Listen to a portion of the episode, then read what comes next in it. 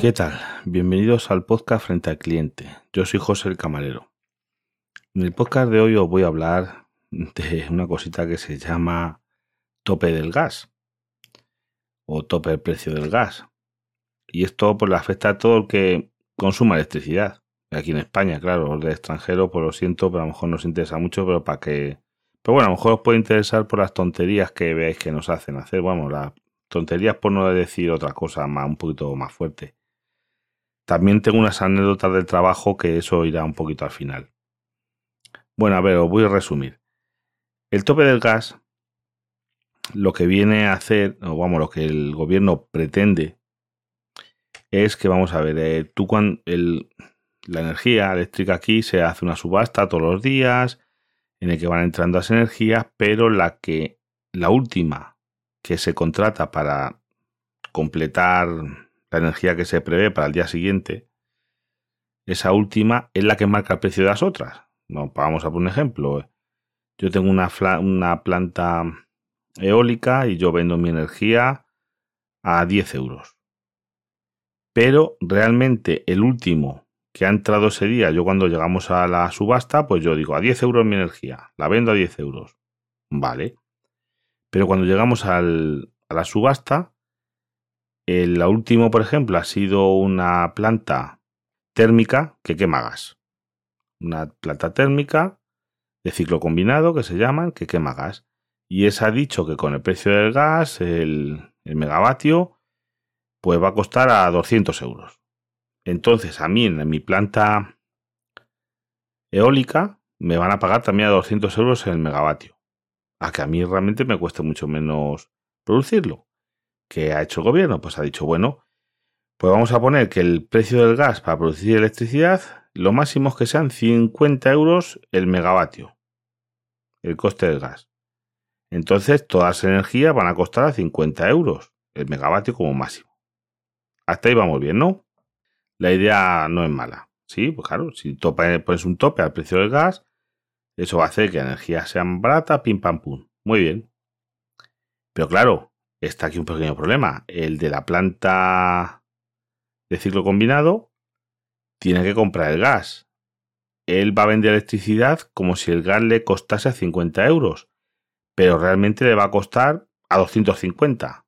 Entonces, claro, dice, oye, yo cómo voy a vender esto a 50 si me cuesta 250, ¿quién me da a mí los otros 200 euros? Pues se los vamos a dar entre todos los consumidores.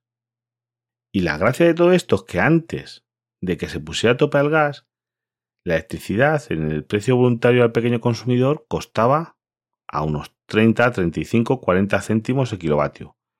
Después de hacer esto, como claro, a que el precio de la electricidad sea más bajo, hay que sumar, porque esto lo pagamos entre todos.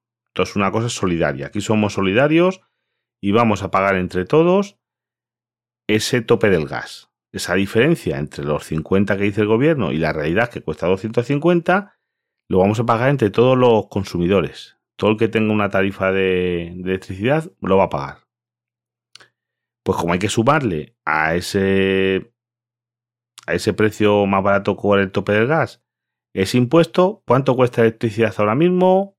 30 o 35 céntimos el kilovatio, 40 céntimos, por ahí anda la cosa. Entonces, ¿qué hemos hecho? dirás tú, bueno, pues al que está en el precio voluntario al pequeño consumidor, pues le da igual porque es que se ha quedado igual. Vale. Ahora vamos a ver los que estamos en el precio en el mercado libre, porque en el en el PVPC, precio voluntario al pequeño consumidor, hay, según las últimas estadísticas, un 37% de la población, que no sé cómo está en eso, pero bueno. Yo sabéis que yo antes lo aconsejaba cuando era económico, ahora lo desaconsejo. Pues a los que no estamos en ese precio, pues nos van a cobrar también ese tope del gas. Tú tenías un acuerdo con tu compañía, yo por ejemplo tenía con Resol un acuerdo buenísimo, 10 céntimos el kilovatio hora, eh, firmado el año pasado en, en septiembre, y el tema está que como ahora se me acaba, al renovarse el contrato, si siguiese con Resol, que me he cambiado, pero bueno, si siguiese con Resol, pues me van a cobrar. Y según un oyente, que desde aquí le doy las gracias, por haberme mandado una factura. En él ya la han cobrado y le han cobrado en este mes pasado 13 céntimos kilovatio hora, además del precio de la electricidad, por el tope del gas. Lo cual, pues, en una factura media van a ser 40 euros más al mes. ¿Cómo se os queda el cuerpo? Porque a mí fatal, ¿eh? Yo lo digo que a mí fatal, porque esto a mí me van a aplicar también. Yo me he cambiado de Repsol a Total Energies, que son del mejor precio que he conseguido, 12 céntimos el kilovatio hora, porque el mercado va a rondar los 14, 15, 16 céntimos por la cosa. Bueno, pues yo me he cambiado 12 céntimos, pero a esos 12 céntimos hay que sumarles los 13 céntimos de... Vamos, 11, 12 céntimos, que depende, lo, estoy mirando y depende de donde lo mires, pues claro, porque eso va variando. No es tampoco un precio fijo. Depende de lo que la, la, diferencia que hay entre el precio que ha marcado el gobierno de 50 euros el, el megavatio y lo que realmente cuesta el megavatio producido con, con gas. Pero es que yo no entiendo por qué lo que se produce con gas se sigue pagando como se tenga que pagar, pero por ejemplo, ¿por qué a la eólica hay que pagarle más de lo que realmente cuesta? ¿Por qué? Pues no lo sé. O a la solar o a una presa. Todas esas hay que pagarles al precio de lo más caro. En vez de comprar a lo barato, vamos a comprar a lo caro. Pues, y claro diréis, ¿y eso a mí? Pues mira, todos los que habéis hecho un contrato en el mercado libre después del 26 de abril, o lo van a respetar. No, vamos, no. Lo que le han hecho después del 26 de abril, o lo van a cobrar ya. Este mes o que viene con muy tardar, o van a empezar a cobrar esto. Yo, por ejemplo, como me tengo que cambiar de compañía, me lo van a cobrar. Al que ha renovado después de esa fecha, igual. Imaginaos que vosotros estabais en X, renovasteis el contrato en, en mayo, en abril, mayo, sí, en mayo, junio, eh, os lo van a empezar a cobrar ya. A los del PVPC ya que someten en el precio, a ese no se lo desglosan. A los demás por menos nos lo van a desglosar para que sepamos la torta que nos meten. Mira, eso es lo bueno, que por menos va a venir desglosado. Igual que han hecho otra cosa, que es poner otro impuesto para el bono social, que lo vamos a pagar entre todos. Mira, yo hasta ese le veo bien. Eso es un euro más o menos al mes para ayudar a pagar electricidad a los desfavorecidos, a gente con familia numerosa, gente con minusvalías. Yo a lo mejor me decís que soy parte porque mi madre es minusválida y, y bueno, digo, vale, que yo os veo bien, un euro al mes, lo veo aceptable que contribuyamos para que esa gente pueda tener una luz básica, porque tampoco creáis que eso da para mucho. Tiene un límite de gasto, un límite de kilovatios, tiene muchas cosas. Pero bueno, no está mal. Es una ayuda para esa gente que realmente lo necesita. Pero es que los demás es que nos van a hacer una faena muy gorda. Es que ya os digo, va a ser. A partir de ahora os vais a encontrar suerte los que habéis triunfado, los que contrastasteis la tarifa ocurre Sol, la que se contrató en febrero, porque es que os vais a librar de pagar esto hasta febrero del año que viene. Fijaros, 40 euros al mes de media todos estos meses. Ir ahorrando, porque luego, claro, cuando se renueve el contrato, pese a que imaginaos que Resol mantiene las condiciones que son las mejores que hay en España. No creo que haya, porque esas serán unas condiciones de 10 céntimos, 11 céntimos el kilovatio hora, maravilloso. Y fíjate que no van a meter tope de gas ni nada hasta la renovación pues una maravilla. Pero al resto nos meten un palo, pero muy serio. Y pues ya os digo, eh, yo estoy haciendo de conejillo indias con esta gente de, de, Total Energies. Eh, cuando sepa más cositas, porque yo he hecho el contrato por internet, pero no me han mandado todavía nada. Nada un correo de confirmación como que lo estaban tramitando. De eso hace una semana, que no me corre prisa porque tengo hasta el 1 de septiembre para el cambio, Vamos, que me puedo cambiar después, pero a partir de 1 de septiembre me empezarían a cobrar Resol a 22 céntimos más, como se renueva el contrato, más el tope del gas. Si me quedo en Repsol, pagaría unos 33, todo esto más IVA. Hay que sumarle el IVA y el impuesto eléctrico. el impuesto eléctrico está muy bajo, pero todo esto hay que sumarle el IVA. O sea, tela, tela, tela. De verdad, no sé dónde vamos a, a llegar con todo esto. Bueno, ahora van eh, un par de anécdotas que me han pasado la última hoy que me, que me ha molestado mucho, la verdad. Y bueno, primero la primera. Eh, eso, una redundancia ahí buena. Eh, la semana está, unos días atrás, hace ya unos días, pues tuvimos una avería en el trabajo de quedarnos sin electricidad. Eran las 2 de la tarde, me llaman por teléfono, yo iba de camino al trabajo. Oye, pues claro, estas cosas, que, como yo soy el que sabe de cosas de electricidad, que estamos sin luz, que esto, que lo otro. Digo, pues no sé, voy de camino a ver cuando llegue. Llego, sigue sin luz, digo, uy, uy, uy. Digo, ahí llamo a la compañía, nos llamo yo. Oye, que estamos sin electricidad, no sé qué, no sé cuántas. No nos costa, no sé qué, no sé cuánto. Digo, bueno, hice un par de llamadas a los vecinos porque la gasolinera tampoco tiene electricidad. Aquellos tienen un grupo generador potente. Y sí tenían electricidad, pero con su grupo generador que está funcionando. Y nosotros sin luz y demás. Pero el resto de los vecinos que compartimos la línea de media tensión de 15.000 voltios, sí que tenían. Y ellos están, hay uno que es el último, el, final de línea, que tenía electricidad trifásica, o sea que la, línea estaba bien. Llamamos al electricista nuestro de nuestra compañía, viene, mide ahí en, en la toma de los contadores y demás, vamos a donde está el centro de transformación, y era el transformador. Dice, no, el transformador no estaba dando electricidad, digo, ya me lo imaginaba pues se podía haber quemado, demás. La cosa es que ya pues tuvimos que tomar la decisión de, echar a la gente. Así os digo claro. Sin electricidad llevamos un tiempo muy prudente, no, no hay, sin electricidad no hay agua, no hay gas para cocinar, no se ve porque la cocina no tiene luz natural porque el gas, las electroválvulas lo cortan por seguridad al irse la luz porque no hay aspiración y por seguridad, porque eso no se puede asfixiar a alguien puede haber cualquier problema. Entonces corta, si no hay extracción, el gas no puede funcionar. Pues la gente, oye, mucha gente lo entendía y otra gente como locos. Y es que no sé qué, no sé. Digo, ¿qué quiere que hagamos? Ya ponemos a gente en las puertas explicando a la gente que quería entrar. Oye, mira, no les podemos dejar entrar porque es que ni a los baños, porque no hay electricidad, no hay agua, no, no ven ustedes. Eh, la luz de emergencia alumbran, pero vamos, alumbran para no caerte, pero no alumbran una cosa loca. Y es peligroso. Y aparte sin agua. No se puede usar. Pues no, pues había gente que se ponía como toros. Como verdaderos toros. Digo, pero vamos a ver. ¿Pero qué se cree que lo estamos haciendo porque nos aburrimos? ¿Por hacer una gracia o algo así?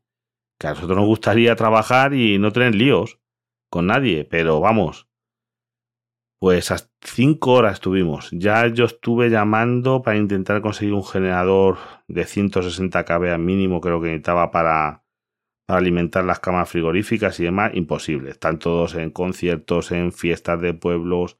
Llamé a 7 8 empresas de la zona, nada. Ya lo otro que se nos ocurrió fue llamar mm, a través de unos amigos, digo, una empresa grande de camiones, de trailers.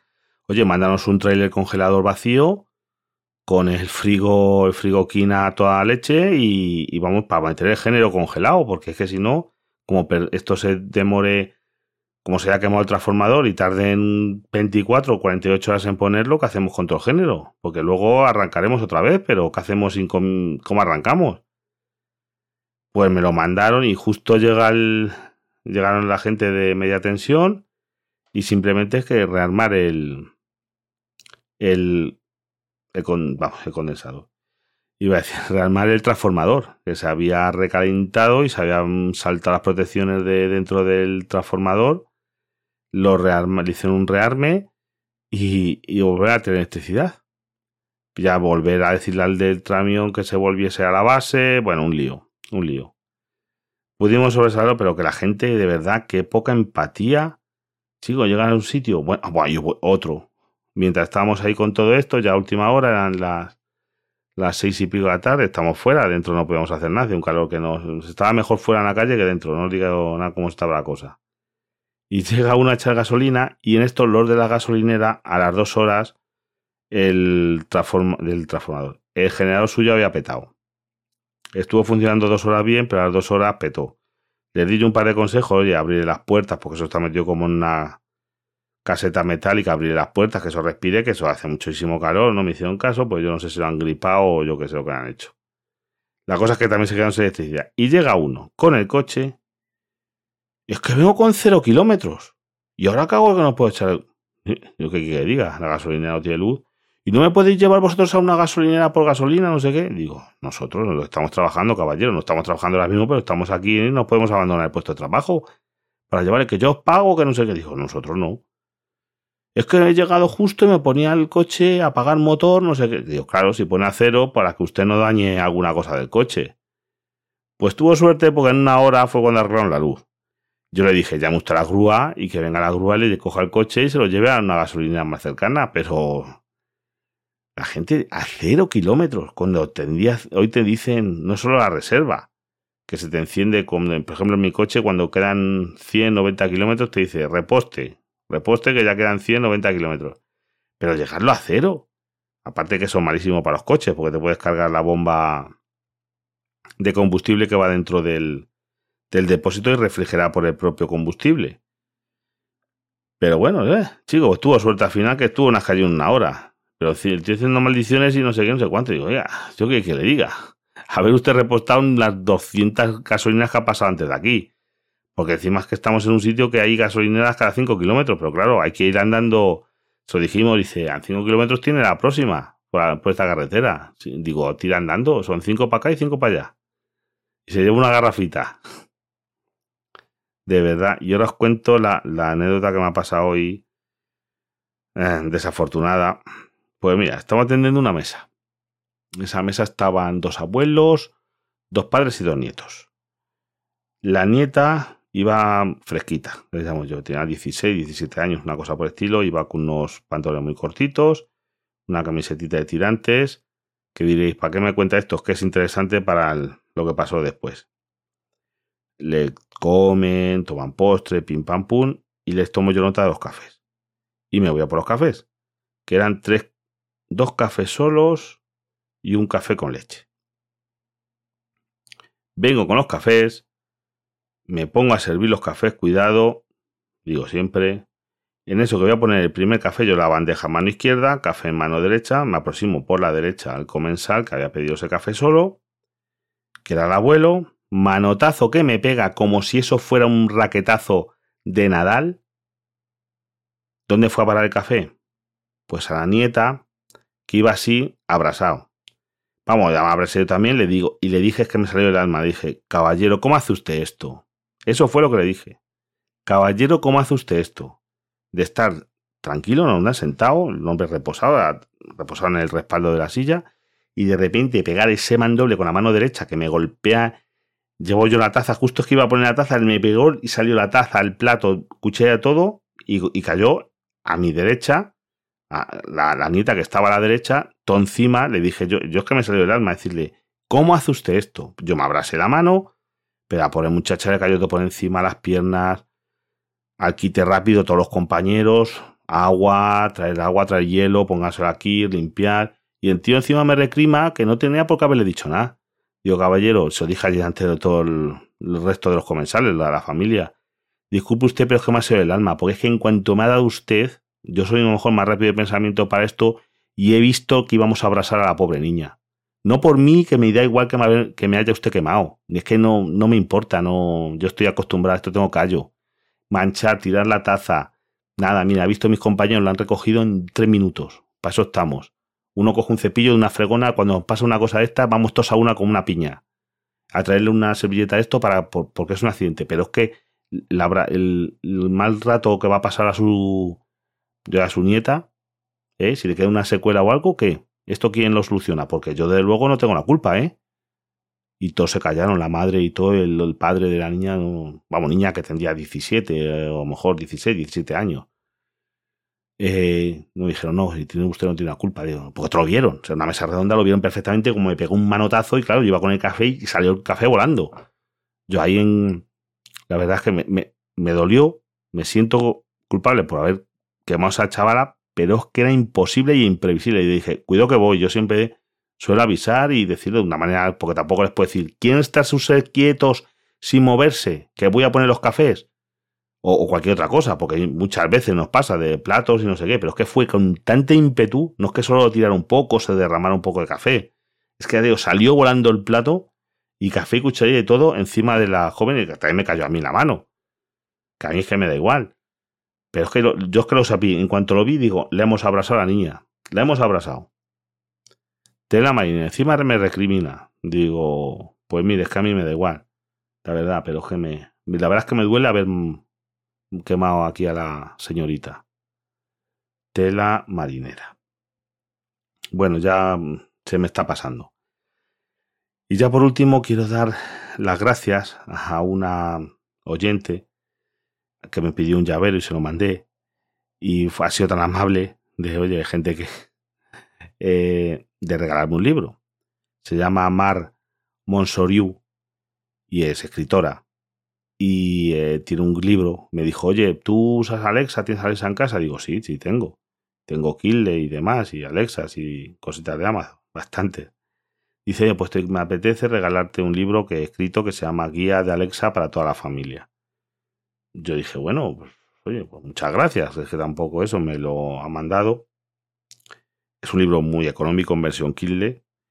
Y la verdad es que me ha sorprendido el libro, porque, hombre, yo me consideraba un usuario avanzado de Alexa. Porque ya sabes que me gusta la tecnología, pues son, todos los que nos gustan estas cositas, cacharrear y demás, pues nos gustan esto. Yo usaba Alexa para muchas cosas, para controlar enchufes, para hacer programaciones y demás, pero el libro chapó. La verdad tiene un montón de cosas, no lo he leído en todavía entero, pero sí algunos capítulos que he visto que me interesaban más, incluso cómo adaptar Alexa a personas con discapacidad, que tienen varias cosas para esto, cómo crear más rutinas, cómo usar skills, tiene un montón, es un libro denso, pero claro, está por capítulos y a lo mejor te os interesa un capítulo en concreto más que lees el libro, no es una novela, es un manual de uso, y, pero muy explicado, muy bien, con ejemplos. Oye, yo lo recomiendo. Si os interesa el tema de Alexa y, y demás, y queréis sacarle partido, porque tiene cosas para niños, para un montón de cosas.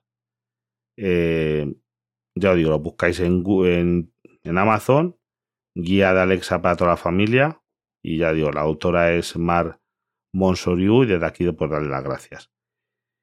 Y después otro tema, Hice una encuesta, ya lo dije yo creo que en el, anterior podcast. Y ya pues la doy por terminada. Y ha salido que el día que preferís que publique es el lunes. Por eso hoy estoy saliendo el lunes. Mm, yo por llevar una periodicidad y una cosa eso. Entonces, lo más seguro, voy a intentarlo. No prometo nada. Voy a intentar que los podcasts salgan los lunes.